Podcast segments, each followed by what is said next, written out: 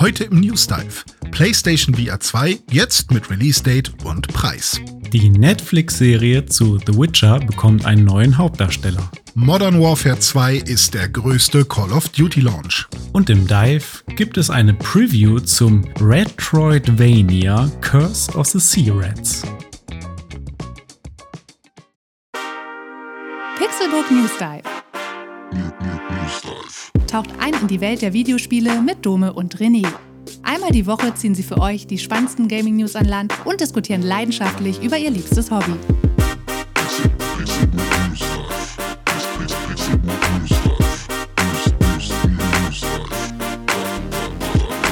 Es ist Samstag, der 5. November 2022 und ich begrüße euch zu einer neuen Episode des Pixelburg News Dive. Ich bin Dome und an meiner virtuellen Seite sitzt der weltkriegsschutende VR-Gaming-Witcher René Deutschmann. Einen wunderschönen guten Tag. Ich bin überall unterwegs.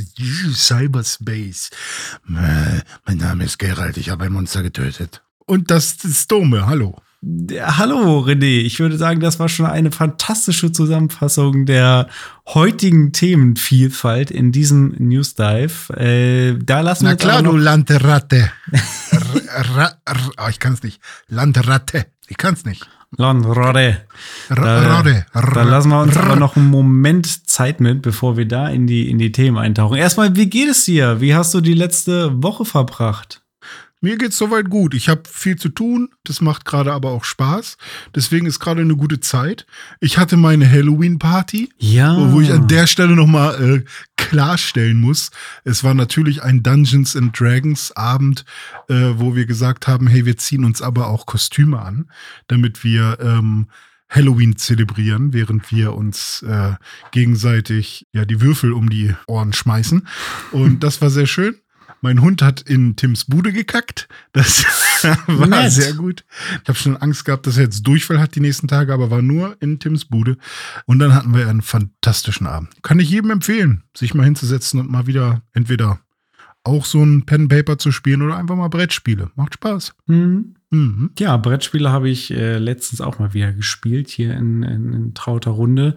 Ähm, wir haben aber das Wochenende auch ganz entspannt genossen. War ja ein bisschen verlängertes Wochenende, hatten ja einen Feiertag noch irgendwie dran. Das war auch ganz gut, weil letzte Woche war bisschen stressig, da einen Tag länger auszuspannen.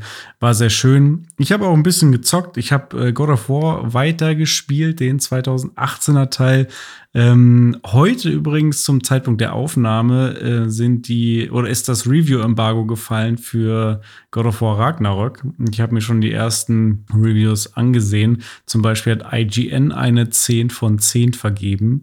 Ui. Also Masterpiece, damit quasi eins der besten Spiele aller Zeiten. So äh, der, zusammengefasst haben sie gesagt, den Machern von Sony Santa Monica ist damit quasi das gelungen, was zum Beispiel ähm, Godfather äh, 2 auch gelungen ist, dass man ein Meisterwerk nochmal übertroffen und erweitert hat, Oh, sozusagen.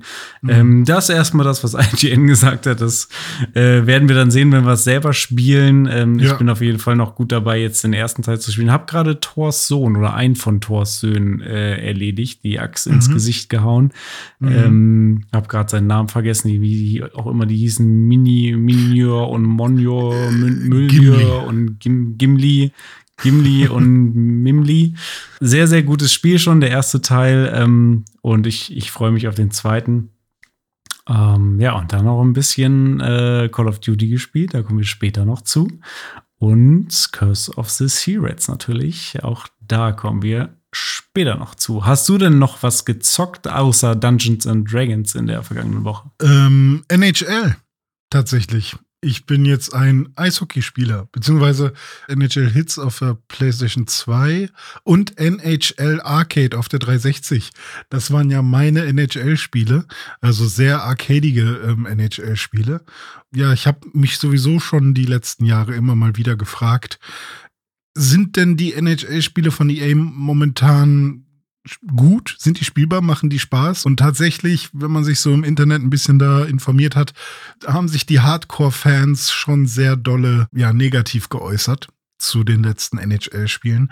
Und jetzt dieses NHL 2022, was gerade auch im Game Pass ist, das hat jetzt so einigermaßen wieder gute Bewertungen bekommen. Äh, nicht nur Bewertungen, sondern auch von den Fans äh, wurde so gesagt, hey, das ist mal ein NHL, was man wieder spielen kann. Ich finde es auch ganz gut. Also ich bin da jetzt nicht so tief drin wie damals bei NHL Hits oder bei äh, NHL Arcade, wo ich es halt wirklich geliebt habe, wie, wie gut ja, wie, wie sauber man da mit dem Stick arbeiten konnte. War das und, noch auf 360? Ja, ja, genau. Das ja. war eines dieser Arcade-Spiele. Und ich habe mich so geärgert, dass man das irgendwann nicht mehr runterladen konnte. Also es geht jetzt halt auch nicht mehr. Man findet es nirgendwo mehr. Ich glaube, die Server, die sind auch einfach down. Das war wirklich was, wo ich ein bisschen traurig war. Da war es halt wirklich so, dass du mit dem rechten Stick also musstest du nicht, aber konntest du. Mit dem rechten Stick konntest du eben den Eishockeyschläger kontrollieren. Und wenn du eben mit dem rechten Stick nach links gegangen bist, hast du deinen Eishockeyschläger auch nach links bewegt. Und wenn du den nach rechts bewegt hast, hat sich dein Eishockeyschläger eben auch nach rechts bewegt. Und so konntest du eben mit schnellen Bewegungen links, rechts, links eben den ähm, Torhüter austricksen mhm. und dann eben mit äh, Trickshots oder so halt auch coole Tore machen. Ja. Und das hat halt super cool funktioniert. Es war eine sehr filigrane und, ähm, Steuerung, das weiß ich noch ja. so ein bisschen vielleicht irgendwie zu vergleichen mit Skate im, im, im Skateboard-Bereich, ja, so ne? dass man Richtig. mit den Sticks irgendwie dann das Spielgerät führt. Genau, und, und bei NHL Hits war es halt ähnlich. Äh, natürlich noch nicht so ausgefeilt und ähm, war halt auch noch ein PlayStation 2 Spiel. Aber das war halt eines dieser Spiele, wo du dich halt auch auf dem Platz prügeln konntest und wo dann plötzlich so äh, Energieleisten aufgetaucht sind ähm, oder wo ähm, ja das Powerplay halt super viel Spaß gemacht hat. Also wenn ein Spieler des gegnerischen Teams zum Beispiel rausgeflogen ist, weil er dich gefault hat und du dann mit einem Spieler in Überzahl warst oder so und dann hat es halt auch super viel Spaß gemacht und es war sehr viel Tempo drin und war auch super wild. Also es gab halt irgendwie auch so ein bisschen Tony Hawk's Underground mäßig, so ähm, Arenen irgendwie auf dem Mars oder so. Und ähm, das fand ich damals wirklich sehr cool. Und jetzt ist es halt, äh, ich habe mir Seattle genommen, Seattle Kraken. Ähm, ist ähm, nicht jetzt mein, mein Lieblingsteam, weil ich da voll Plan von habe, sondern ich mag halt die Serie Frasier ganz gerne. Das mhm. ist hier, ich weiß nicht, ob du die kennst, ja, aber klar. das ist mit, ja, echt cool. Und Frasier spielt ja in Seattle und aus irgendeinem Grund habe ich dann gesagt, okay, nee, nehme ich, nehm ich Seattle. Gibt es denn da auch die deutsche Eishockey-Liga? Ich glaube ja, ja gibt es, weil ich habe mir das Penny-Logo gemerkt. Ah. Ähm, weil die haben ja dieses Penny-Logo daneben, glaube ich. Ich weiß aber nicht, ob es die höchste Liga ist oder eine zweite Liga oder so. Ich bin mir da, ich kenne mich halt nicht so gut mit mhm. Eishockey aus. Ähm, ich auch aber nicht. Ich glaube, aber ich, da ist alles soweit lizenziert, ja. Ich bin lustigerweise diesen Monat äh, demnächst mal wieder bei einem Eishockeyspiel ah, von cool. den Grizzly Adams in ah, Wolfsburg. Nice. Ja, die sind ja, ähm, ja eine der besten deutschen Eishockeymannschaften und äh, ich kenne zufällig einen Aufsichtsrat von denen. Ah, okay. da bin ich demnächst mal wieder beim Spiel, ja. Ja, cool. Und jetzt äh, habe ich mal versucht, so eine Saison zu spielen. Aber ich muss schon echt sagen, ich krieg nicht so wirklich die Tore rein. Und da habe ich jetzt auch erstmal angefangen, so ein bisschen Übungen zu machen, ähm, wie man denn überhaupt Tore schießt. Und in der Übung klappt es sehr gut dann sogar, aber im Spiel ist es wieder was ganz anderes. Und wenn ich mal gewinne, dann habe ich das Gefühl, es ist gerade nur so aus Glück. Und ähm, es macht mir aber trotzdem super viel Spaß. Ich bin mal gespannt, wie lange jetzt diese, diese ähm, Freude am Spiel anhält. Und ja, mal gucken. Ja, FIFA, da bin ich auf jeden Fall weiterhin am Start. Da spiele ich ja kontinuierlich, auch in der vergangenen Woche wieder. Ähm, auch mhm. wieder mit meiner Freundin zusammen im Koop-Modus. Macht äh, sehr viel Spaß, sehr lustig.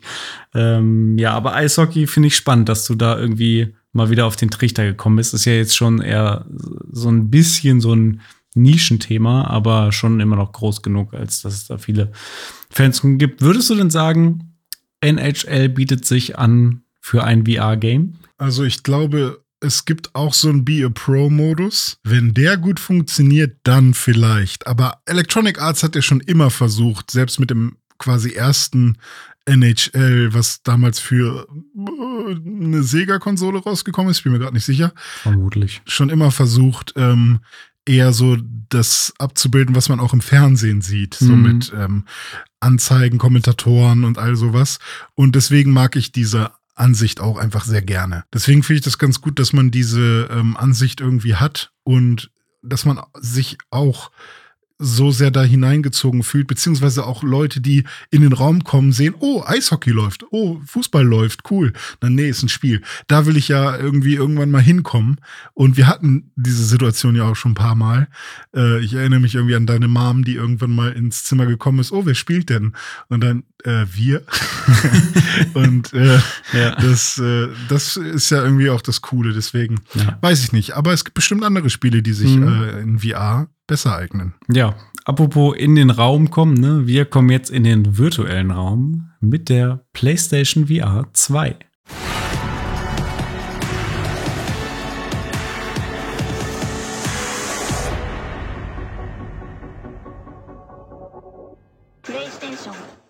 Es ist endlich soweit. Die PSVR 2 hat ein Release-Datum und einen Preis bekommen. Am 22. Februar 2023 wird die PSVR 2 erscheinen und sie kostet in Deutschland 599 Euro oder im Puh. Bundle mit Horizon Call of the Mountain 649 Euro. Was sagen wir denn dazu erstmal? Ist teurer als die Konsole selbst, oder? Ja, stimmt. Äh, da wird, werden auch viele Witze schon im Internet drüber gemacht, so, ähm, so nach dem Motto, ja, stellt euch mal vor, äh, die PlayStation 5 ist nur ein Accessoire zu einer äh, VR-Brille, so ungefähr, weil die VR-Brille mhm. das teurere ist. Aber wenn man das mal so ein bisschen auseinanderklamüsert, also 599 die PSVR 2, die Brille, plus die beiden Controller, die ja dabei sind, die äh, PSVR 2 Sense Controller. Ähm, die PlayStation 5 Disk-Version wurde ja auch im Preis angehoben und kostet ja im Moment 550 Euro. Und mhm. da ist mhm. ein Controller dabei. Das heißt, man könnte vielleicht sogar sagen, dass es ungefähr das gleiche kostet. Wenn man jetzt noch mal einen zweiten Controller bei der PlayStation 5 dabei legen würde, wärst du dann auch bei dem Preis ungefähr sogar ein bisschen mehr. Insofern hält es sich ungefähr die Waage, kostet ungefähr das gleiche. Ist natürlich trotzdem viel Geld, ähm, aber ich muss sagen, für mich immer noch dieser Sweet Spot äh, zwischen, ja, viel Geld, aber ähm, nicht extrem viel Geld, also nicht 1000 Euro aufwärts, sondern noch äh, weit darunter und ähm, eben sehr gute Technik, die man da bekommt, plus ein gutes Bundle ähm, mit der PlayStation 5. Also die Hardware ist aufeinander abgestimmt und auch die Software wird gut darauf optimiert sein. Insofern habe ich das Gefühl, nach wie vor, trotz des relativ hohen Preises, ähm, dass man hier ein sehr gutes ähm, Preis-Leistungs-Verhältnis bekommen wird und vielleicht das erste Mal so gut, dass es jetzt im breiten Konsumerbereich dann auch mal ankommen könnte. Breit äh, ist natürlich ähm, in Anführungszeichen zu sehen, weil wer weiß, wie viele von diesen Dingern es überhaupt geben wird zum Start auf dem Markt. Ähm, es ist auf jeden Fall so, dass man sie anfangs nur über den äh, PlayStation Store ähm, beziehen können wird und auch da nur mit Einladung. Also man kann sich jetzt registrieren bei PlayStation und dann, wenn man Glück hat, wird man dann ausgewählt und kann ab dem 15.11. vorbestellen. Ich habe mich registriert. Hast du dich auch registriert? Ja, für dich. ja, stimmt. Ja. Also ähm, mal gucken, ob wir dann zu den Glücklichen gehören, die da ausgewählt werden und, und eine kaufen. Wenn ich die Gelegenheit bekomme, werde ich auf jeden Fall eine kaufen. Äh, ich bin da ja schon seit Jahren heiß drauf. Ähm, wie ist es denn bei dir? Du hast jetzt äh, auch vorbestellt, aber, oder, ähm, nee, dich registriert für eine Vorbestellung, aber in erster Linie, weil ich dich darum gebeten habe. Hättest du denn auch prinzipiell Bock, jetzt selber mal irgendwie so eine zu haben? Ja, ich habe eigentlich immer schon Bock gehabt auf VR, aber halt nie so sehr, dass ich dafür wirklich eine große Menge an Geld zahlen würde. Ich hatte so ein Pub-Ding von Google mal, so ein Google Cardboard Google, oder so. Google Cardboard, genau, Ja. so ein Ding. Und da mein Handy reingepackt und das hat schon gut funktioniert bei mir und auf mich gewirkt. Dann hatte ich bei der Arbeit diverse ähm, Dinger, mal so ein Samsung-Teil, wo man auch äh, sein Handy reinschiebt. Dann habe ich, durfte ich mal ähm, auf einem Game Jam äh, eine Oculus ausprobieren, die erste Variante von damals noch. Dann habe ich auf irgendeiner Messe mal eine Oculus aus, nee, nicht eine Oculus, sondern eine Vive Mhm. ausprobiert. Und ähm, na, was noch? Keine Ahnung. Ah, no, eine PS, PSVR natürlich auch, Mhm. die erste. Also ich habe alles irgendwie schon mal versucht, irgendwie mitzunehmen, was so ging. Und ich fand es auch immer ganz nett. Aber ich habe halt, vor allem, weil es eben alles die älteren Modelle waren, immer dieses Problem gehabt mit, ich versuche es irgendwie scharf zu sehen, aber es ist alles nie ganz scharf. Mhm. Und ähm, das müsste ja jetzt dann eigentlich behoben sein mit 4K pro Auge. Und das könnte dann schon eher was sein, wo ich Bock drauf habe. Also auf die ganzen Specs gehen wir gleich noch ein. Ja. Ähm, das heißt, jetzt wird's schon interessanter. Äh, vor allem, weil es halt so ein paar Spiele gibt, auf die ich wirklich Bock habe. Ich weiß halt nur nicht, ob man die auch wirklich auf der PS5 dann spielen kann, beziehungsweise auf der PSVR 2, so Half-Life Alyx und so. Ich bin noch unentschlossen, weil ich weiß, dass die PSVR 1 damals ständig verkauft wurde. Die ist halt, die stand halt nur bei Leuten rum zu Hause, weil es halt kaum Spiele gab. Und ich hoffe so ein bisschen, dass es sowas ähnliches auch wieder geben wird irgendwann, dass nach einem halben Jahr oder so jeder das Ding loswerden will und dann habe ich die Möglichkeit, das für günstig irgendwie zu bekommen. Auf der anderen Seite sehen wir ja, wie, wie schwierig es ist, eine PS5 immer noch zu bekommen. Ähm, Ja. und wenn man jetzt halt mitbekommt, wie das mit diesen Vorbestellungen ist, ähm, dann habe ich irgendwie das Gefühl, dass es nicht unbedingt einfacher sein wird, eine Mhm. PSVR 2 zu bekommen. Ja. Ähm, gleichzeitig will ich mich aber auch nicht da reinzwingen lassen, nur weil ich jetzt irgendwie äh, eine, irgend so eine FOMO-induced bekomme. Ich wollte es gerade sagen, es ist schon FOMO, ne? Also es spielt bei Ja. mir auch schon rein, weil ich das Ja. Gefühl habe, wenn ich jetzt nicht äh, ganz vorne mit dabei bin bei den allerersten, dann kriege ich erstmal fürs nächste Jahr wahrscheinlich überhaupt keine. Ja, und ich meine, ich finde das auch vollkommen okay, wenn man da halt wirklich so wie du seit Jahren japsig drauf wartet, endlich mal äh, in guter Qualität in einem Cockpit zu sitzen und im Space rumzufliegen. Dann ist es ja auch genau das, was die Leute auch machen sollen. Ähm, also dann soll es meinetwegen auch ähm, Leute wie dich geben, die es zuerst bekommen, so Vorbesteller, die sich eben die Mühe machen, ne? Ähm, und unter sich registrieren und sowas. Aber ich glaube, ich könnte warten, entweder auf die zweite Charge, die es irgendwann gibt, oder eben vielleicht, wenn es dann bei dir immer nur rumsteht, weil du merkst, es ist voll kacke, äh, vielleicht kaufe ich es dir dann mal ab oder leih es mir aus. Also es, ich habe tierisch Bock drauf, aber wahrscheinlich immer noch nicht für den Preis. Außer du sagst dann, Alter, ist das geil, Alter, ist das heftig, wir müssen das zusammen spielen.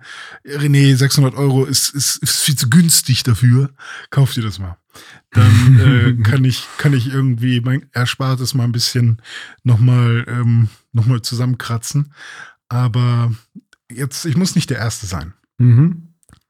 Ja, kann ich verstehen. Also, ähm, ich habe schon ziemlich Bock drauf und wie gesagt, wenn ich die Gelegenheit kriege, dann werde ich da einer der Ersten sein. Wenn nicht, dann sei es drum, dann ist es so. Ähm, ich habe eh im Moment das Problem, dass ich zu wenig Zeit habe und es zu viel zu spielen gibt. Also im Moment Mhm. ist, ist wirklich ganz schlimm und es wird jetzt die nächsten zwei, drei Monate ähm, noch schlimmer. Also schlimm in Anführungszeichen, eigentlich schön, weil es kommen unfassbar viele Spiele raus, die ich alle zocken will. Ähm, keine Ahnung. Also jetzt ist gerade FIFA rausgekommen, Call of Duty ist rausgekommen, God of War kommt raus, Pokémon kommt raus, äh, Callisto Protokoll kommt raus, Dead Space, Dead Space Remake kommt raus. Ich war äh, ohne Ende Sonic. Spiele. Sonic, stimmt, habe ich auch schon vorbestellt, Mhm. siehst du.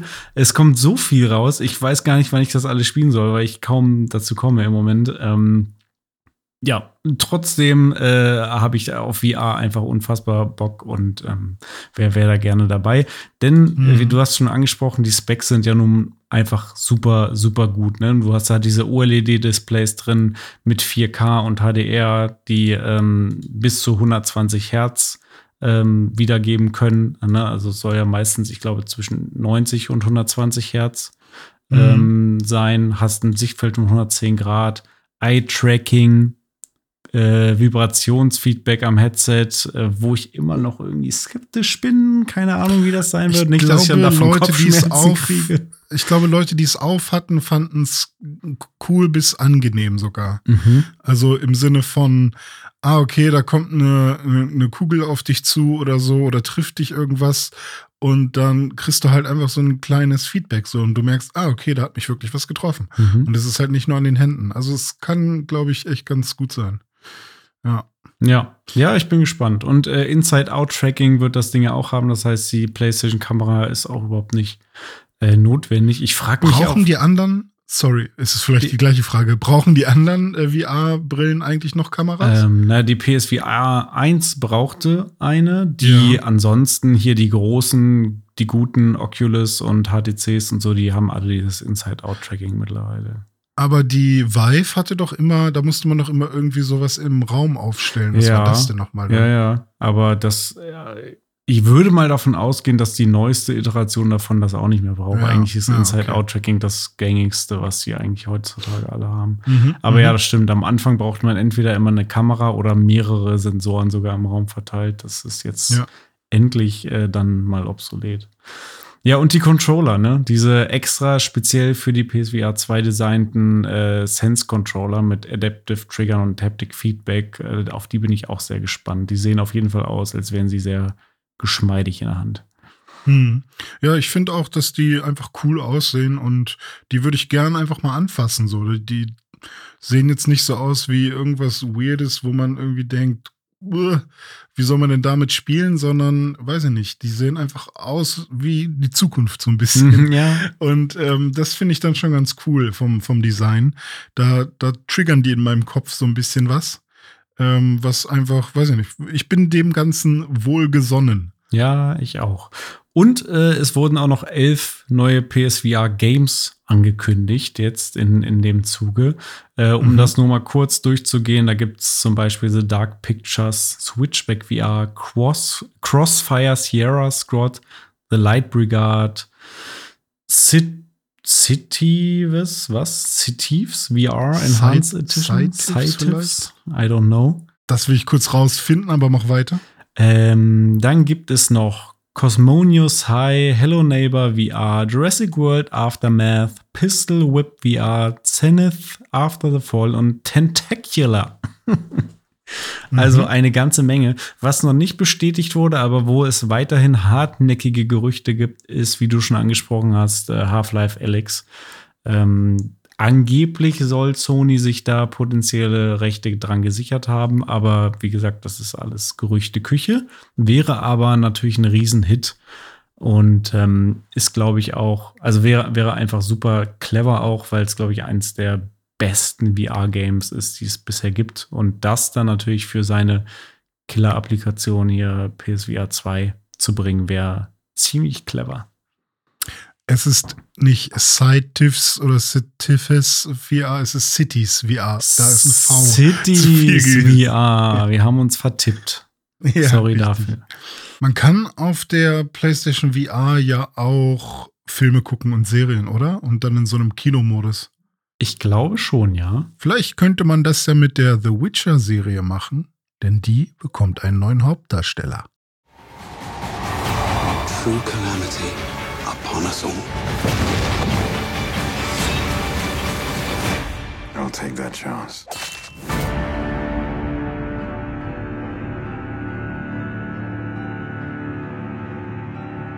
Es gibt so News, die will man eigentlich gar nicht lesen. Diese hier gehörte für mich auf jeden Fall dazu. Und zwar bekommt die Netflix-Serie zu The Witcher einen neuen Hauptdarsteller. Henry Cavill hängt die weiße Perücke an den Nagel und übergibt sie an Liam Hemsworth. Äh, wer den nicht kennt, ist der kleine Bruder von Thor. ähm, und zwar ab der vierten Staffel. Die dritte Staffel ist ja noch in Production ähm, und kommt laut aktueller Planung im Sommer 2023 raus. Noch mit Henry Cavill als Geralt von Riva. Die vierte Staffel, die wird dann ohne Henry Cavill auskommen müssen und da übernimmt dann der benannte Liam Hemsworth die Rolle des Geralt von Riva. Die genauen Hintergründe dieser Entscheidung ähm, und auch eine Erklärung vielleicht, was, wie das dann aussehen wird, ob es nahtlos fortgeführt wird oder sowas, äh, oder ob es vielleicht dann ein Prequel ist oder ein Spin-off oder was auch immer, weiß man zum jetzigen Zeitpunkt noch nicht. Ähm, also man kann nur darüber spekulieren warum ähm, ja, dieser Wechsel da jetzt vorgenommen wird. Was auf jeden Fall sicher ist, dass Henry Cavill ähm, wieder den Superman spielen wird für DC. Das heißt, er hat dann andere Projekte als The Witcher. Ähm, aber wie gesagt, warum jetzt, ob das der Grund ist oder was noch, ich glaube, es gibt noch weitere, weitere Gerüchte, woran es äh, liegen könnte, richtig? Hm, ja, genau.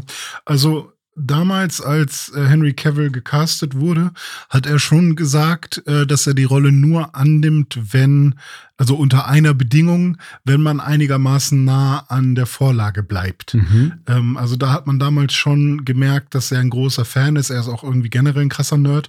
Und das habe ich ja. ihm auch nicht zugetraut, ehrlich gesagt. Also ich, ich habe ihn gar nicht so ähm, wahrgenommen, ehrlich gesagt. Und seitdem ich das jetzt auch weiß über ihn, finde ich es äh, wieder interessant, äh, weil ich fand, ehrlich gesagt, als ich das erste Mal Henry Cavill als äh, Geralt gesehen habe, fand ich ihn ein bisschen zu zu Schönling-mäßig. Gerald war mir ein bisschen, war immer ein bisschen rougher irgendwie. Mhm. Und ich habe den Bart vermisst, also den mhm. Drei-Tage-Bart und ein paar mehr Narben oder keine Ahnung was.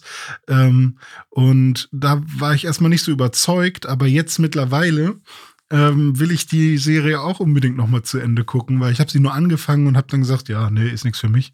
Ähm, und jetzt habe ich aber doch irgendwie Bock bekommen. Also das schon mal, das, das löst die News schon mal in mir aus. die Gerüchte, die jetzt aber auch noch hochgekocht sind, sage ich mal, und was Leute halt auch bei Reddit schreiben, ist, dass ähm, die Differenzen zwischen ähm, Cavill und der Produktion hinter dem Ganzen oder der Direktion immer größer wurden. Und dass Cavill halt gesagt hat, hey, wir haben damals gesagt, es ist wichtig, dass wir nah am Buch bleiben oder dass wir zumindest ähm, die Vorlage wertschätzen. Und jetzt driften wir schon eher in eine mainstreamigere Richtung, die ähm, ja, ähnlich wie bei, ich will es gar nicht sagen, aber Rings of Power irgendwie so Fantasy-Kram, der irgendwie für alle funktioniert. Und ähm, das wollte er nicht. Und vielleicht ist es auch nicht mal das. Vielleicht ist es ähnlich wie bei, wie bei ähm, Game of Thrones, dass einfach viel zu viel selbst noch hinzugefügt wird.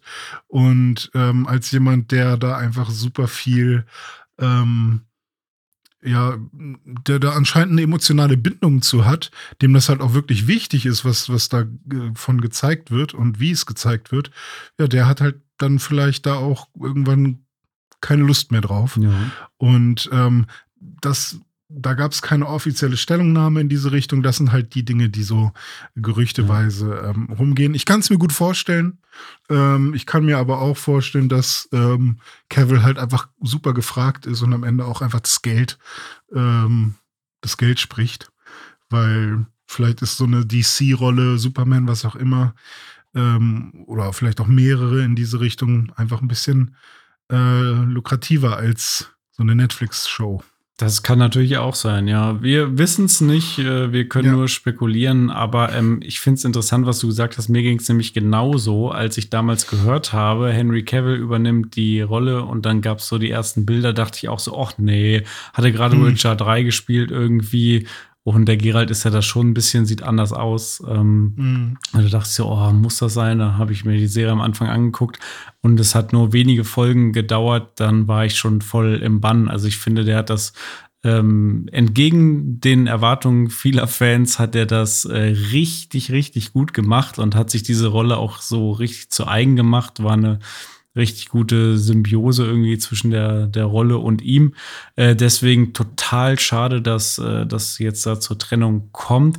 Ähm, wer weiß, vielleicht äh, ist es ja auch so, dass es tatsächlich dann irgendwie ein Prequel wird, die vierte Staffel oder so, und dann ist es vielleicht sinnvoll, dass man sogar einen anderen Schauspieler nimmt, oder ist es irgendeine Ja. Paralleldimension oder was weiß ich. Also vielleicht gibt es irgendeine logische Story-Erklärung auch dafür. Ähm, wenn, wenn es wirklich so ist, dass ähm, sie sich zu weit von der Vorlage entfernen und das Material nicht wertschätzend genug behandeln und daraufhin dann Henry Cavill geht, dann wäre es extrem schade. Ähm, aber das ist aktuell nur Spekulation. Das wird noch eine ganze Weile dauern, bis wir das dann herausfinden, weil wie gesagt, erst im Sommer nächsten Jahres kommt dann ja die dritte Staffel noch mit Henry Cavill und irgendwann dann mal die vierte, wo wir dann sehen Mhm. können, was daraus geworden ist. Wen Henry Cavill auch gut spielen könnte, ist Soap McTavish, würde ich sagen. Kennst du Soap McTavish? Äh, ist bestimmt irgendeiner von Call of Duty, weil wir jetzt über Call of Duty reden. Korrekt! yeah!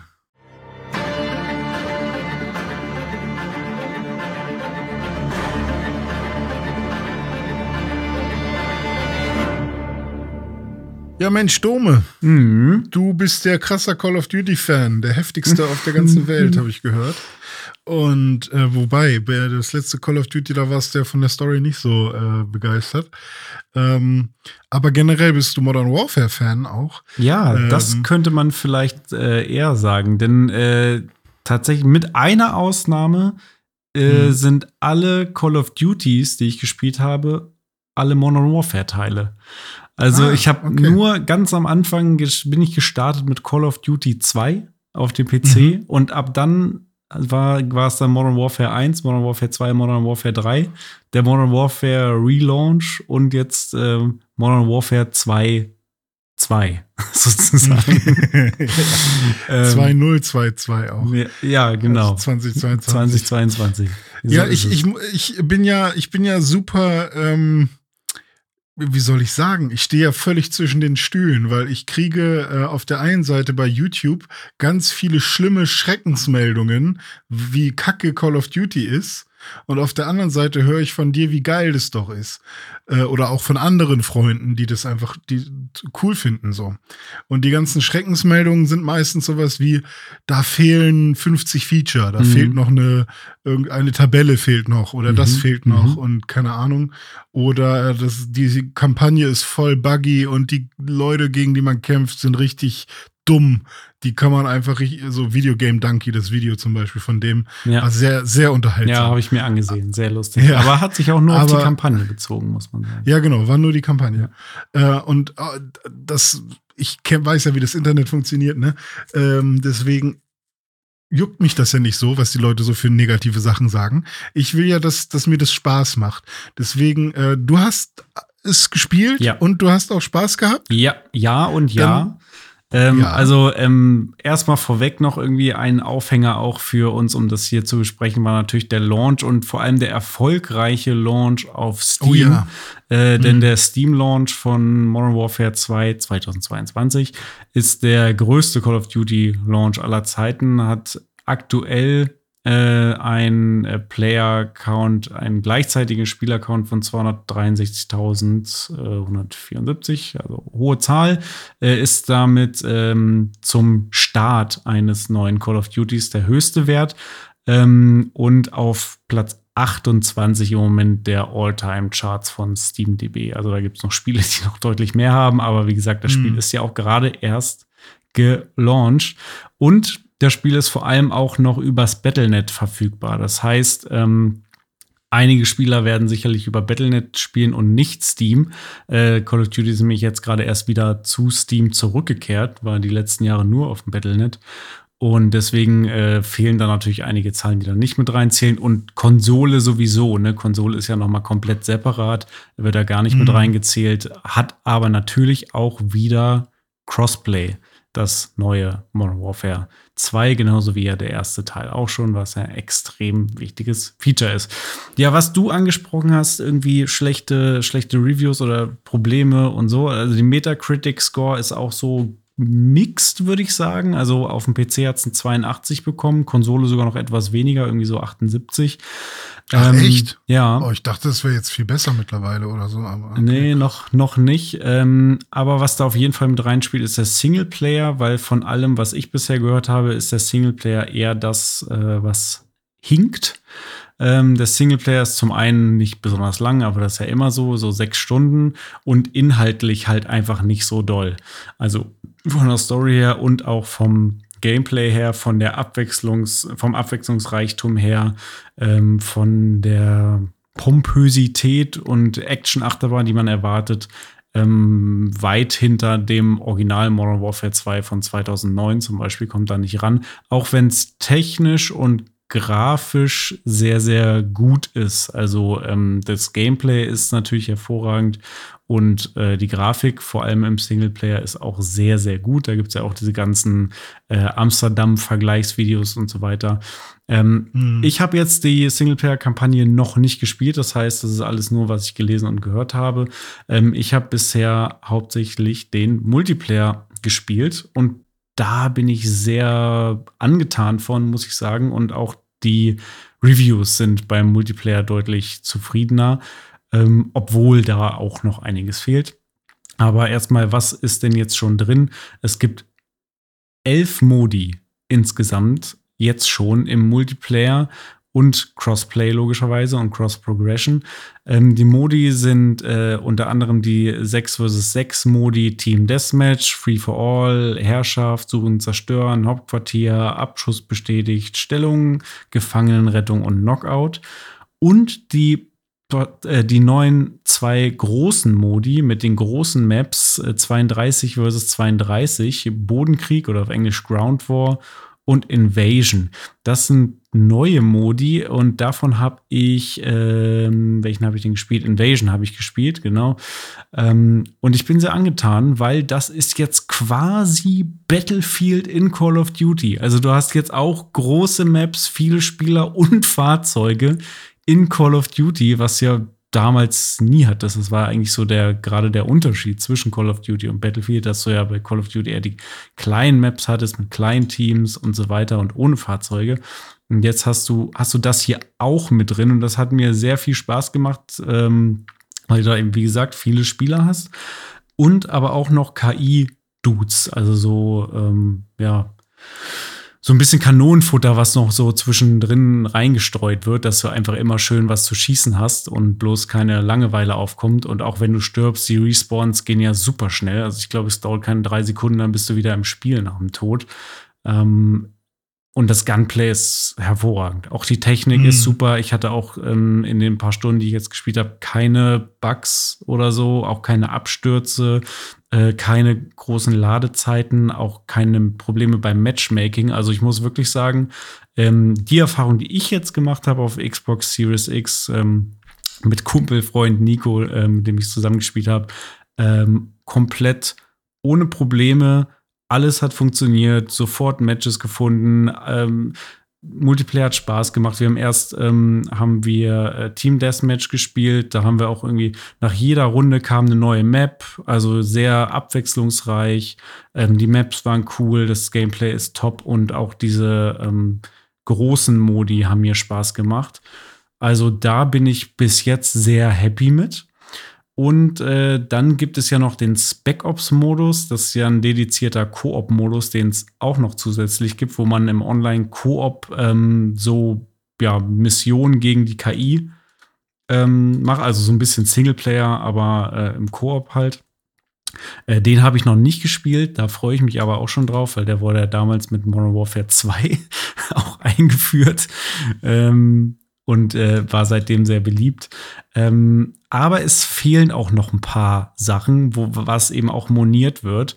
Zum Beispiel fehlt komplett noch der Hardcore-Modus. Also den gibt es noch gar nicht und das ist ja einer der beliebtesten Modi in Call of Duty. Das war beim letzten Mal aber auch schon so. Dass, dass der auch erst viel später kam, aus welchem Grund auch immer. Ja. Also irgendwie, vielleicht ist es auch so eine, so eine Taktik Ja. dass die Leute erstmal reinkommen sollen jetzt. Das, das mag sein, da kommen wir nämlich jetzt zu. Also er wird nicht viel später kommen, äh, denn er wird kommen mit Season 1 und Season 1 startet am 16.11. Und dann kommt nicht nur der Hardcore-Modus, sondern auch generell neuer Content für den Multiplayer, neue Level für Spec Ops, der Hardcore-Modus und Warzone 2.0. Also der große Relaunch vom beliebten Warzone-Modus, dem Battle Royale-Modus von Call of Duty mit dem Bonus-Modus DMZ oder DMZ Devil May, Devil May Nee. 2. ja, De Devil May 2. Genau. Also das kommt alles am 16.11. Da kann man sich jetzt aber schon, finde ich, die Frage stellen, habe ich mir auch gestellt, noch keine Antwort gefunden. Warum macht man das so? Warum launcht man Ende Oktober ein Game, um dann so circa drei Wochen später die Season 1 zu bringen, wo noch mal ungefähr die Hälfte des Contents irgendwie drin steckt? Naja, hast du dir vielleicht gerade genau damit mit der Frage schon beantwortet. Weil das ein viel zu großer Fisch wäre für auf einmal vielleicht. Ja, aber, aber warum dann nur drei Wochen? Warum dann nicht irgendwie über eine, also, pff, wenn ich das mal mit Halo Infinite vergleiche, da kam jetzt in, in, äh, in zwölf Monaten nicht so viel, wie da jetzt dann innerhalb von drei Wochen nachgeliefert wird. Ja, also ich glaube dann, also Warzone ist auf jeden Fall ein komplett anderes Team irgendwie. Und ähm, Warzone ist ja auch so ein kompletter Overhaul gewesen. Ähm, und generell, dass man mit der Season, was ja dann auch so ein äh, Durchlauf, äh, ich wollte schon Durchlauf erhitze, aber so, so ein Dauer, ähm, wie nennt man das denn? Halt so, so Arbeit, die halt durchgängig passieren muss.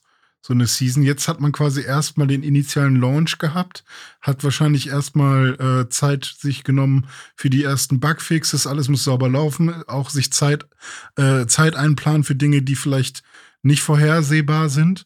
Und dann kann man quasi mit dem Tagesgeschäft weitermachen, Hm. weißt du? Ja. Also so kann ich mir das ganz gut erklären, aber keine Ahnung, ob es wirklich so ist. Ähm, und ich weiß, das Einzige, was ich nicht verstehe, ist so Hardcore-Modus und der Content für den Multiplayer. So, wo zieht man da die Grenze? Warum Mhm. kommt, warum war das nicht schon im Hauptspiel jetzt mit drin? Und warum, also was heißt Content für den Multiplayer? Weil ich vermisse ja zum Beispiel immer noch diesen Modus, äh, 2 gegen 2 war das immer. Der war richtig cool. Irgendwas mit G. G, G oder K, ich weiß nicht. Äh, da gab es halt im letzten Modern Warfare so einen Modus, wo man halt 2 gegen 2 gespielt hat. Und den habe ich geliebt über alles. Ja, es gibt Und, auch, es gibt ähm, auch jetzt ja. schon Gerüchte über, ich glaube schon neun weitere äh, Modi, über die Ah, ja. schon äh, gemunkelt wird, dass die jetzt auch dann irgendwann äh, rauskommen. Also ähm, da ist das Ende der Fahnenstange noch lange nicht erreicht. Und ähm, ich weiß noch, als wir den ersten Teil gespielt haben, also den äh, ersten Reboot-Teil von Modern Warfare. Ähm, das war ja auch einige Zeit, nachdem das Spiel schon gelauncht war. Ne? Das war ja zu Corona-Anfangszeit. ich glaube, das Spiel kam 2019 raus und wir haben dann 2020 sind wir da aber alle erst so richtig rein reingegangen. Ne? Ja, ja. Ja, naja, gut, aber ich, ich denke, äh, Leute, die dann ab dem 16.11. kaufen, haben einfach nochmal 50% Content obendrauf im Vergleich zu dem, was, was jetzt die ersten Wochen da ist. Aber ähm, das finde ich auch gar nicht schlimm, weil es ist jetzt schon super viel da. Und es, Das stimmt. also schon ein ziemlich gutes Paket, was man aber kommt. Äh, trotzdem habe ich gehört, gibt es einige Leute, die sagen, 79 Euro sind viel zu teuer und bei 50 Euro wären sie dabei, oder René Deutschmann? Ja, wenn Feuergefecht dabei wäre, so heißt es nämlich, der Modus, den ich meine. Ja, nee, also ohne Scheiß, 80 Euro auf der Konsole für ein Spiel, was ich wahrscheinlich nur im Multiplayer spiele. Da, ey, nee, Mann, ey, ich bezahle in letzter Zeit Zehner, ein Zwanni, sowas für Spiele die ganze Zeit. Oder halt ein Vollpreistitel 70 Euro, aber dann habe ich halt so ein, so ein Horizon Forbidden West oder so, wo ich halt wirklich super lange Story und, und was auch immer alles bekomme und, und richtig geilen Scheiß. Und das ist ja irgendwie Tontaubenschießen hier so ein bisschen. Und ohne Witz, ich kann auch einfach den letzten Modern Warfare Teil spielen. Ja, klar, aber halt Also es nicht ändert mit, sich mit für den Freunden Ja, das stimmt. und aber allen Leuten. ja, das, das kann sein. Aber dann ist mir halt das Genre wahrscheinlich auch nicht. Äh, also 80 Euro als Ticket finde ich halt, ist mir dann zu viel. Äh, wenn ich wenigstens Spaß dann an, äh, an, an Shootern, also noch mehr Spaß daran hätte, dann wäre das auch cool. Also, Ja. aber wie gesagt, 50 Euro finde ich, ist schon fair. Ich kann So. deinen Punkt nachvollziehen. Mir geht es theoretisch auch so, weil ich das Spiel nicht in dem Umfang nutzen werde, wie andere Leute das tun, weil ich bin halt nicht der Hardcore Call of Duty Typ. Ich werde wahrscheinlich nach den Reviews, die ich jetzt gelesen habe und auch vor allem nach meiner Erfahrung mit dem mit der Story aus dem Vorgänger werde ich den Story-Modus nicht mal anfangen, weil angeblich soll der schlechter sein als der aus dem Vorgängerspiel und ich fand den im Vorgängerspiel unterirdisch schlecht für meine Begriffe und deswegen werde ich den Story-Modus hier überhaupt nicht spielen. Ähm, Mache ich bei Battlefield aber auch nicht. Also interessiert mich einfach in diesen Multiplayer-Shootern nicht. Außer Halo ist da eine Ausnahme. Ähm, hab aber total Bock, äh, den, den ähm, Spec Ops-Modus und die Multiplayer-Modi zu zocken. Und es ist halt das Ding, es ist halt die Truppe, ne? Die Leute, die kaufen jetzt alle das Neue und äh, spielen halt das. Und wenn man dann mit seinen Freunden spielen will, dann muss man halt da, da zuschlagen. Aber ja, es ist auf jeden Fall auch für mich ein teures Vergnügen. 80 Euro dafür, dass ich äh, ein paar Mal mit meinen Kumpels im Multiplayer irgendwas zocke. Ähm, Das letzte ist halt, hab, haben wir halt gekauft, äh, als es schon ein bisschen länger draußen war. ja. Und da war es halt auch schon viel günstiger. Ich habe keine Ja. 40 Euro dafür ausgegeben damals. Ja, aber das war halt Und, mit Corona ähm, auch so eine spezielle Situation. Ne? Jetzt ist es wahrscheinlich so, wenn du jetzt in einem halben Jahr das Spiel kaufst, dann spielt halt schon keiner mehr von den Kumpels oder so. Oder wenige. Das kann natürlich sein, ja. Ich weiß ja, wie, wie krass es auch ist, wie selten man dann doch zum Zocken gemeinsam kommt. Und dann hat man vielleicht diesen einen Abend und äh, der eine Abend für 80 Euro ist dann irgendwie, ach, ich, ich werde das alte mal wieder installieren, glaube ich. Einfach aus, aus Trotz. Aus Protest. Siehst du Ja. so deine, deine Xbox-Freunde, irgendwie zehn Leute spielen gerade ja, zusammen wen denn Modern dich sehe ich 2. da? Dich, wen denn so, sonst noch? Sonst Na, niemanden, äh, hier, äh, ne, ich will jetzt kein Name-Dropping machen, aber hier äh, Konkrell, äh, Tim Königke, äh, äh, Dennis Hiller, äh, Nico. Die, die, ich sehe die alle nicht online. und- Vielleicht Con mal. Und ähm, aber sonst sehe ich niemanden online. also ich bin, ich habe da. Ich bin die ganze Zeit online, spiele NHL. Niemand ist online. Äh, Du kannst es ja auch irgendwie auf PC holen oder so oder auf Playstation und da können ja alle zusammen guck- spielen. Ist das nicht Ich guck, fantastisch? ihr, ihr, liebe HörerInnen, ihr merkt schon, Dumme will das mit mir spielen. Eig eigentlich sagte auch Do- Dorine, es hat so viel Spaß gemacht. Du bist so ein guter Call of Duty-Spieler. Du warst so gut. du warst wirklich dem- gut. Du warst viel besser als ich. Aber ähm, ich gucke jetzt noch einmal Call of Duty, was das jetzt gerade kostet. Aber ich will es ja schon auf der Xbox haben eigentlich, ne? Weil ähm, so entspannt auf dem Sofa sitzen, Call of Duty, Modern Warfare 2, ähm, einfach mal. Oh, 18 Euro und 88 Preissenkung. Mal gucken, was das Das ist. ist bestimmt das von 2009. Yonder. The Cloudcatcher Chronicles. Blitzversand. Aber wird angezeigt als Call of Duty Modern Warfare 2. Was ein Scheiß. Toll. Nee, bei Saturn 70 Euro. Schon mal, schon mal 7 Euro, Ja. äh, 10 Euro günstiger. Siehst du? Aber ist für PS5. Ist ja eigentlich egal, ne? Geht ja alles. Weißt du, welches Spiel ich super gern auf Switch spielen würde? Sag. Curse of the Sea Rats. Gute Wahl. Und dann würde ich sagen, setzen wir uns die Piratenklappe auf, gehen auf die Planke und springen in den Dive.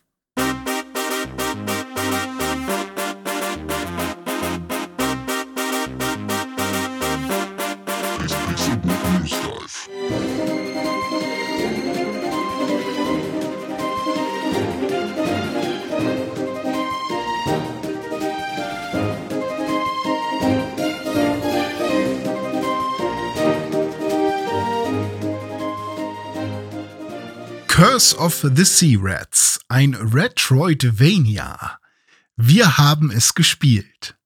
Was sagst du, Dome? Erstmal vielen Dank an äh, die lieben Leute von P-Cube und die liebe Nati, dass wir teilnehmen durften an der Demo zu Curse of the Sea Rats. Ein Spiel vom Entwickler P-Toon Studio, was 2023 rauskommen wird, Early 2023. Und was ein Retroidvania ist. Wie man an der Wortschöpfung schon hört, es geht um ein Metroidvania, in dem man Ratten spielt. Und zwar die Sea Rats. Und Metroidvania ist ja ein Genre, was ich gerne mag. Ne? Also vor allem die Metroid-Spiele liebe ich ja. Und äh, du bist ja auch ziemlicher Metroidvania-Liebhaber. Du hast ja auch da das eine oder andere Spiel gespielt. Hm. Und deswegen waren wir ganz happy, dass wir jetzt in Curse of the Sea Rats schon mal vorab reinschauen äh, durften. Wo fangen wir denn da mal an? Vielleicht beim Setting. Es geht um Piraten. Pirates. Ja, Curse of the Secrets ist auf jeden Fall ein klassisches Metroidvania-Plattform-Abenteuer und äh, man erkundet die irische Küste des 18. Jahrhunderts und da verschiedene Schauplätze. Hast du denn ein bisschen äh, tiefer schon in die Story reinschauen können? Also das Setting ist so, dass ähm, ein Haufen Piraten von einer ähm, Hexe in Ratten verwandelt wird. Und ähm, somit ja, sieht man die ganzen äh, Piraten gar nicht als, äh, als Menschen, sondern man, man, man lernt die direkt als Ratten kennen. Und äh, da gibt es dann auch vier Hauptcharaktere, äh, nämlich David Douglas, Buffalo Calf, Bassa und Akane Yamakawa. Die habe ich und übrigens genommen. Akane Yamakawa, Yamakawa, so, so rum. Ja, habe ich auch äh, genommen. Und ähm, ist auch lustig. Also, äh, für mich war es halt so, ja, ähm, seit Ghost of Tsushima nehme ich alle, die, die irgendwie in der, in, in der Regel so ein bisschen ja. Samurai-mäßig Ja, sind. genau. Und ähm, diese vier äh, Ratten waren Gefangene. Und zwar Gefangene der, ähm, ich glaube, britischen Flotte. Und das Problem ist aber, dass diese Hexe das Kind des Captains geklaut, dieser Flotte. Und jetzt sagt der Captain zu den Piraten, die ja gefangen waren, ähm, hey, wenn ihr freikommen hey. wollt, dann, ja, hey, wenn ihr freikommen wollt, dann besorgt mir mein Kind. Und dann ähm, werdet ihr begnadigt, weil äh, wir sind jetzt nicht mehr hier ähm, in der Karibik, sondern eben an der irischen Küste. Und hier werdet ihr sicherlich relativ schnell ähm, von, von unseren Leuten ähm, wieder gefangen genommen, wenn ihr nicht spurt. Und äh, dann haben die vier äh, Hauptcharaktere keine andere Wahl, als diesen Deal anzunehmen. Und dann geht es eigentlich auch schon direkt los. Mein erster Eindruck war sehr positiv eigentlich. Also mhm. Also man kann dazu sagen, ich, ich bin da, ich habe das Gefühl, dass das Pitoons Studio schon noch ein äh, Indie-Studio ist. Mhm. Äh, es war mal ähm, bei diesen PlayStation All-Stars äh, irgendwie mit dabei, beziehungsweise Sony hat die irgendwie auch mal äh, gepusht, so ein bisschen. Ähm, ist ein spanischer Entwickler auch.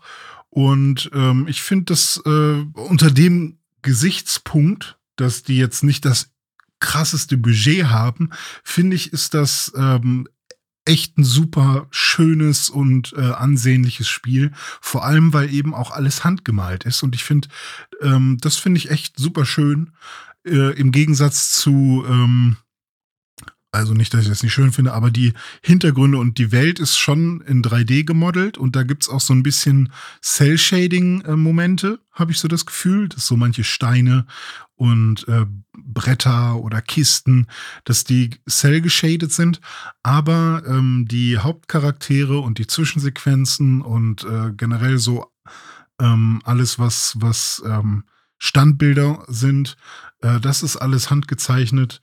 Und das finde ich ist auch echt wunderschön geworden. Da war ich auch positiv ähm, überrascht. Also äh, bin ich gar nicht so davon ausgegangen, dass es optisch mir auch so gut gefallen mhm. wird bei so einem Indie-Spiel. Ähm, das sieht wirklich schon sehr detailliert aus, finde ich. Vor allem die, die Figuren und die Animationen sind echt toll gezeichnet. Ähm, ich finde aber auch, dass es gut ineinander übergeht. Also, dass die, äh, die handgezeichneten Figuren da gut in die 3D-Welt reinpassen. Ähm, was ich da auch noch gleich dazu sagen kann, ist, es sieht nicht nur toll aus, es spielt sich, zumindest die Demo spielte sich auf meinem Computer auch butterweich. Also wirklich unfassbar butterweich. Ich habe in 1440p gespielt mit 444 Frames. also weicher geht's gar nicht mehr. Das, äh, ich war sehr, sehr glücklich darüber, wie es lief. Und ähm, hätte jetzt fast ein bisschen Angst, äh, wenn ich das dann äh, später mal auf Switch spielen sollte, zum Beispiel, wenn es dann rauskommt, mhm. äh, dass das dann vielleicht nicht so butterweich und so knackscharf aussieht, äh, wie hier an meinem PC. Aber wie gesagt, das weiß ich nicht, ist nur Spekulation, das äh, wird man dann sehen, wenn es rauskommt. Ähm, ist nun, liegt aber nun mal auch einfach in der Natur der Sache, ähm, dass Switch in der Regel nicht ganz so grafisch prächtig aussieht ja. wie am PC. Ich habe es in 4K gespielt. Ich weiß aber nicht, ob es auch wirklich 4K war, aber auf dem 4K-Monitor. Ich glaube ja, dass es äh, sauber hochskaliert wurde. Ähm, die Frames weiß ich jetzt nicht. Aber ja, auch bei mir war es butterweich. Ich hatte wirklich keine Probleme. Ähm, es ist jetzt auch in dem 3D-Environment, was da irgendwie aufgebaut wurde, nicht so super detailreich oder besonders ähm, ja, weiß ich nicht, da, da gibt es jetzt nicht so super viel, wo die Grafikkarte ins Schwitzen kommen würde. Aber ähm, das, das, ist auch vollkommen fein. Ähm, denen geht's halt auch wirklich eher darum, ein vernünftiges Storytelling äh, hinzulegen. Und ich finde, das ist denen eigentlich auch ganz gut gelungen. Jeder Charakter hat ähm, eine Sprachausgabe, also nicht jeder, jeder, aber in den Zwischensequenzen. Ähm, und tatsächlich ähm, gab es eigentlich nur ein, äh, ein, eine Voice Actress, die mir nicht so gut gefallen hat, und das war eben die von Akane Yamakawa. Ähm, die hörte sich so ein bisschen fehl am Platz an. Alle anderen waren irgendwie sehr so. hochwertig und sie wirkte so ein bisschen als, weiß ich nicht, als hätte sie vielleicht, ähm, vielleicht, vielleicht ist es auch noch nicht final. Das kann natürlich sein. Hm. Ähm, aber da, da war ich ein bisschen enttäuscht, dass mein, meine Charaktere, die ich mir gerade ausgesucht habe, nicht so cool klingt wie die anderen. Ich fand die gar nicht so schlimm. Aber ich bin auch generell nicht so storyversessen äh, bei solchen ähm, äh, Metroidvania-Spielen. Mhm. Ähm, wobei man da wahrscheinlich diesem Titel hier Unrecht tut, weil die gerade besonders viel Wert auch auf ihre Geschichte legen. Ähm, ich persönlich bin da einfach ein bisschen getriebener vom ähm, ja, Gameplay und vom Leveldesign, was mir persönlich wichtiger ist und da nicht nur grafisch, sondern eben auch vom Aufbau der Welt. Und da ist mir sofort aufgefallen, dass ähm, es wirklich ähnlich ist wie bei Metroid, dass du oben rechts dann auch so eine kleine Map mhm. hast und die sich genauso wie bei Metroid eben Stück für Stück aufbaut, wenn du einen Raum betrittst und du dann auch schon sehen kannst, äh, wo ist die nächste Öffnung sozusagen, wo äh, war ich noch nicht, wo geht's weiter, ähm, ist mir erst nach ein paar Minuten so bewusst geworden, als ich mich irgendwann gefragt habe, wo geht's jetzt eigentlich weiter? Und dann habe ich irgendwann die Map entdeckt und dann habe ich gesagt, ah, okay, ja, da kann man sich äh, super orientieren. Also es ist wirklich dieses klassische Metroid-Prinzip. Hm. Ich finde solche Maps ja mega schwierig zu lesen. Ich bin einfach schlecht in diesen Maps, ja. Echt? Ich, am liebsten habe ich halt Maps, die wirklich aussehen wie eine Welt ähm, und nicht einfach nur so Kästen. Ähm, ja. Also das aber auch bei Metroid, egal bei welchem Spiel. Ich finde solche Maps immer mega nervig. Und ich wusste ja am Anfang auch überhaupt nicht, was das für ein Spiel war. Also es hätte auch sein können, dass es ein, ähm, ein Point-and-Click-Adventure ist. Zum Glück nicht. Aber es gibt eine Aktionstaste, man kann angreifen, man kann springen, man kann, man kann blocken. Ja, blocken, so Parry äh, kann man auch. Und dashen. man kann dashen, also wenn man runterdrückt und A, dann rennt man so ein bisschen. Man kann ähm, Rollen, man hat auch Special-Fähigkeiten. Also zum Beispiel auch der Parry ist quasi eine Special-Fähigkeit. Später kann man noch andere Sachen freischalten. Es gibt ein Skill-Tree, man kann im Level aufsteigen. Also es ist wirklich ein Metroidvania ja. mit genau. RPG-Elementen und dann auch noch Souls-Elementen. Also Stimmt. man sammelt so Talismänner, würde ich sagen. Und diese mhm. Talismänner sind quasi die Seelen, von, die man von Souls-Spielen kennt. Und ähm, wenn man stirbt, dann verliert man die Hälfte von, von diesen. Und dann hat man noch einen Versuch, um die wiederzubekommen. Und oh, da fällt mir ein, die kann man halt auch einsetzen, um aufzuleveln. Und man levelt an bei, also zumindest als, äh, als Akane Yamakawa. Ich weiß nicht, ob das bei den anderen äh, Charakteren Aber ich glaube, so Ich ja. glaube, es sind zwei unterschiedliche Währungen hier, ja. äh, mit denen man entweder Sachen kaufen kann oder sich auflevelt. Ach so, kaufen mhm. beim, beim Laden, das ist mit Gold, ja. genau. Also ja, so Goldmünzen, genau, genau. genau richtig. Mhm. Aber äh, Freischalten von, von äh, Skills ähm, oder Zusatzfähigkeiten wie zum Beispiel 5% mehr Angriff oder so. Das macht man mit diesen Talisman-Seelen. Ja. Äh, Und ähm, dieser, dieser, ähm, es gibt so einen Geist, bei dem man dann äh, Ja. das macht. Und So wie die, wie die Maiden in äh, hier, äh, Demon Ja, Souls genau, oder richtig. bei, bei Und Bloodborne. Oder seine so. Stimme hat mich an die englische Stimme von Meister Splinter erinnert. Ah, Und dann habe ich- ist, weil da- der eine Ratte Ja, richtig, aber äh, das ist die einzige Person, die keine Ratte ist, sondern halt. ja. Und ähm, anscheinend hat dieser Arkane, also den Charakter, den wir beide gespielt haben, ja auch noch eine zusätzliche Aufgabe. Die war irgendwie nicht ohne Grund auf dem Schiff. Äh, Mhm. was ich auch ganz interessant fänd. Also, was passiert denn eigentlich, wenn man jetzt einen anderen, eine andere Ratte genommen hätte? Wäre man dann auch genauso vorangekommen oder gäbe es dann eine andere? Äh, Progression. Das heißt, bis zu dem Punkt, ich fand so das Leveldesign soweit cool, das war irgendwie ähm, schön verschachtelt. Ich fand äh, die Gegnertypen cool. Also es gibt zum Beispiel eine Ratte, die wirft Bomben, es gibt eine Ratte mit einem Schwert, es gab einen kleinen Krebs, einen großen Krebs, eine Muschel, die ein, auf einen raufspringt.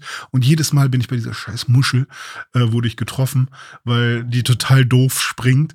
Und da habe ich mich wirklich ein bisschen an Demon's Souls erinnert gefühlt, wenn man jeden, jedes Mal von Anfang an, ähm, also quasi vom Start des Levels bis zum Endgegner, äh, die Route lernen muss und dann mit jedem Mal etwas besser wird, bis man Mhm. dann beim Endgegner angekommen ist. Ja. Ähm, hast du denn den Endgegner äh, mal probiert? Den End- ersten? Endgegner, da sagst du was. Ja, am- Fatso heißt er, am- glaub ich. Ja, genau. Am ersten Endgegner bin ich nämlich schon direkt kläglich gescheitert. Das war wirklich, wie du schon gesagt hast, so ein Demon Souls-Moment, wo man im ersten Hm. Level dann irgendwann zum Boss kommt und checkt's einfach nicht und stirbt. Ähm, ich bin mehrmals angerannt und musste dann wieder immer diese Passage machen, um den Boss zu bekämpfen und habe es nicht gecheckt. Also da muss ich sagen, ähm, beim ersten Boss zieht plötzlich die Schwierigkeit dramatisch an. Also da muss man dann wirklich, und das gehört natürlich auch dazu, zu so einem guten Metroidvania, die Bosskämpfe lernen. Ne? Du musst checken, wie das Pattern ist von dem Boss, was du blocken kannst, wo du ausweichen musst, wann du angreifen solltest. Also zum Mhm. einen das und zum anderen sollte man vielleicht vorher auch ein bisschen sich aufgelevelt haben, dass man ein bisschen mehr Schaden macht und so weiter. Ähm, da kommen auf jeden Fall zwei Sachen zusammen und da ja, darf man sich nicht abschrecken lassen davon, wenn man da äh, erstmal auf die Fresse kriegt von dem Boss. Ähm, Ja. Ich hänge da jetzt auch noch an dem Boss. Ja, äh, ich bin, ich habe den dann geschafft und äh, habe dann gemerkt, okay, ich muss gar nicht so viel angreifen, sondern vor allem eben äh, ausweichen. Das, das, das war das Wichtigste. Und ähm, bin dann auch mal ins nächste Level rein und das war dann so eine Höhle. Und ja, da habe ich dann auch so eine Art Zwischengegner ähm, entdeckt, nochmal so ein Zwischenendboss. Das wirkte dann wieder so wie so ein Kampf gegen einen Endgegner, aber da war dann keine Story-Sequenz davor. Und da habe ich mich sehr an Hollow Knight erinnert gefühlt. Ähm, Ah. Auch weil da ja auch alles so, so äh, verschachtelt Mhm. ist und man nicht genau weiß, wo gehe ich jetzt als erstes hin. Plötzlich ist da einfach ein Gegner und es, es passiert ja auch bei Demon's Souls oder sonst was einfach mal, dass dann ein fetterer Gegner kommt plötzlich. Und ähm, ich finde, die haben schon die Elemente, die gut funktionieren von all diesen Genres, sehr gut zusammengeknüpft. Ähm, und ich finde halt auch einfach das Setting ganz cool. Ich hätte jetzt nicht gesagt, okay, ich will unbedingt mal mit einer Ratte spielen oder so. Aber ähm, ich finde das prinzipiell eine coole Sache. Ähm, und ja, ich kann mir sehr gut vorstellen, äh, das weiterzuspielen. Vor allem, wie du schon gesagt hast, auf, auf der Switch vielleicht, wenn es da gut läuft. Mhm. Ähm, weil das, glaube ich, ein sehr gutes Spiel ist für abends im Bett ähm, noch mal ein bisschen erkunden Ja, und so weiter. ja, ein bisschen erkunden, mal eine halbe Stunde ein Level machen oder mal einen Boss besiegen oder sowas. Genau. Ne? Richtig, Ja. weil man kann natürlich auch einfach ein bisschen grinden, wenn man irgendwie kurz mal Zeit hat oder so. Das finde ich natürlich auch immer ganz nett, wenn man irgendwie gar nicht Progress machen muss oder irgendwie jetzt gerade ähm, darauf achten muss, was da storymäßig passiert.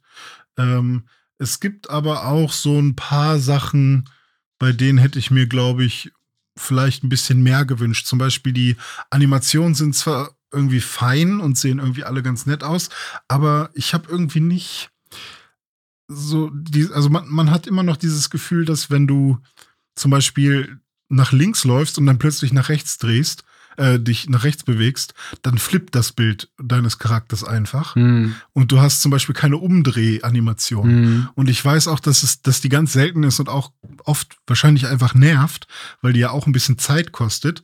Aber ähm, in Kombination mit dem 3D-Hintergrund ist das manchmal ein bisschen zu rough für mich gewesen. Und ähm, ja, ich weiß nicht, irgendwie habe ich manchmal das Gefühl, dass ähm, nicht alles zu 100% ineinander greift. Auch irgendwie wie diese, ähm, diese Schatztruhen aussehen.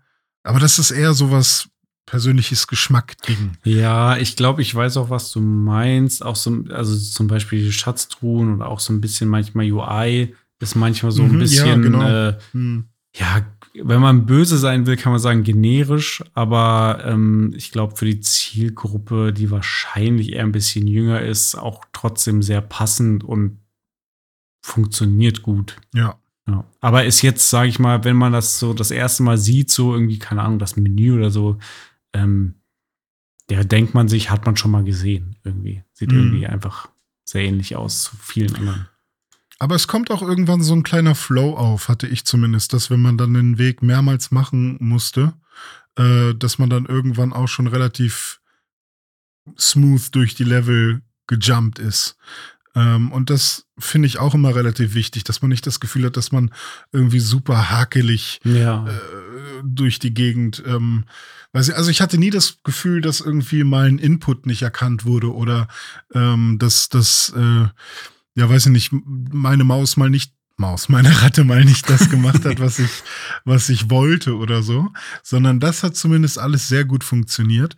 Und ähm, ja, ich weiß nicht, also für mich reiht sich das Spiel jetzt schon in dieser ersten Demo ganz gut in diese, in diese, in so Spiele rein ein wie ähm, Wonder Boy, also jetzt das Remake oder ähm, oder Yoku's Island Express oder ähm, Hollow Knight, Hollow Knight, oder genau. ja, und ich, ich, auch wenn es jetzt vielleicht nicht, ähm, weiß nicht, von der Raffinesse ähm, und, und, und von der äh, Kreativität die krassesten und neuesten Ideen, was Bosskämpfe und so dann am Ende haben wird, finde ich aber, dass es, ähm, glaube ich, sehr, sehr, sehr, sehr kompetent sein kann. Ich werde es auf jeden Fall weiterspielen, glaube ich. Was ja auch noch dazu kommt, und das ähm, haben, glaube ich, nicht so viele Metroidvania-Spiele, ist ein lokaler Koop-Modus für bis zu vier Spieler, den das Spiel ja auch noch Ah, hat. ja, Das heißt, du stimmt. kannst sogar mit bis zu vier Spielern mit den verschiedenen Charakteren dann gleichzeitig lokal das Spiel spielen. Ähm, das würde ich sehr gerne mal ausprobieren. Da hatten wir jetzt irgendwie noch nicht die Gelegenheit, äh, einfach weil wir hier nicht lokal irgendwie äh, eine ne Party mit vier Leuten irgendwie gerade rangekriegt haben, ähm, wie sich das dann spielt, wie das dann, was dann alles so auf dem Bildschirm abgeht, da ähm, wäre ich mal gespannt. Schade, dass es kein, kein äh, Online-Koop ist, sonst hätten wir jetzt irgendwie vielleicht schon mal Mhm. zusammen irgendwie reinschauen können. Aber ähm, das ist ein Modus, auf den ich noch mal ein Auge werfen würde, wenn es dann äh, soweit ist. Ja, das stimmt. Ich frage mich, wie das dann da gelöst ist mit, ähm, also gibt es dann einen Screen und man kann sich nur, äh, also der zweite Spieler kann sich nur da aufhalten, wo, sie, wo auch der erste Spieler ist oder wird dann wirklich gesplitscreened? Das fände ich nochmal interessant. Ja, das finde ich auch sehr interessant. Ja, cool. Aber sonst würde ich sagen, erstmal für diese Demo, die wir hier bekommen haben, das äh, Release ist äh, Anfang 2023, gerne Mhm. Wishlisten auf Steam. Wer möchte, ähm, also Curse of the Sea Rats, schaut euch das gerne mal an. Wir sind erstmal sehr positiv ähm, gestimmt und ich finde auch die Trailer sehen cool aus. Da sieht man auch noch mal ein paar mehr äh, Biome, in denen man unterwegs Mhm. ist. Wir waren ja jetzt quasi am Anfang nur an, in so einem Strandgebiet und dann äh, war ich noch in so einer Höhle. Ähm, da gibt's dann später auch noch äh, ganz, ganz andere Gegenden, die auch echt schick aussehen. Ja, da, da kann man sich das auf jeden Fall mal angucken ähm, und sich die Trailer reinziehen und dann im Zweifel Wishlisten, wenn es schön für einen aussieht. Und ich glaube auch nicht, dass das unbezahlbar sein wird, sondern das wird wahrscheinlich keine 80 Euro kosten. Wahrscheinlich Und, äh. Dann nur einen Multiplayer bieten. Ja. Ähm, ja, also für mich so ein prädestiniertes Switch-Spiel wird aber äh, neben dem PC äh, logischerweise und der Switch auch noch auf PS4, PS5, Xbox Series X und S und Xbox One rauskommen. Also so ein klassisches mhm. ähm, Multi- Plattform- und Cross-Gen-Spiel hier an der Stelle. Vielleicht ja auch im Game Pass irgendwann. Das könnte natürlich Das wäre natürlich auch sehr reizvoll. Game Pass ja. wäre wär auch sehr cool, ja. Ja, ich äh, bin auf jeden Fall super gespannt. Ähm, ich äh, werde mal schauen, wie weit diese Demo noch geht, äh, die, wir, die wir anspielen durften. durften und äh, freue mich dann auf den finalen Release. Da freue ich mich auch drauf und äh, ich werde auch noch mal gucken, dass ich den einen oder anderen Boss vielleicht äh, noch mal ums Eck bringe. So, René, das war's für heute. Hatten wir doch wieder eine bunte Tüte von VR über äh, Games, Serien, über den größten Call of Duty Launch bis zu einem kleineren Indie-Spiel war hier heute alles mit dabei. Alles mit dabei. Äh, mir hat's auf jeden Fall wieder sehr viel Spaß gemacht. Ich hoffe, dir auch. auch und euch da draußen auch. Wenn das so ist, gebt uns gerne Feedback oder schreibt uns auf Twitter. Ich würde sagen, das war's für diese Woche. Wir hören uns in der nächsten Woche. Richtig. Tschüss. Tschüss. Bis dahin. Macht's gut.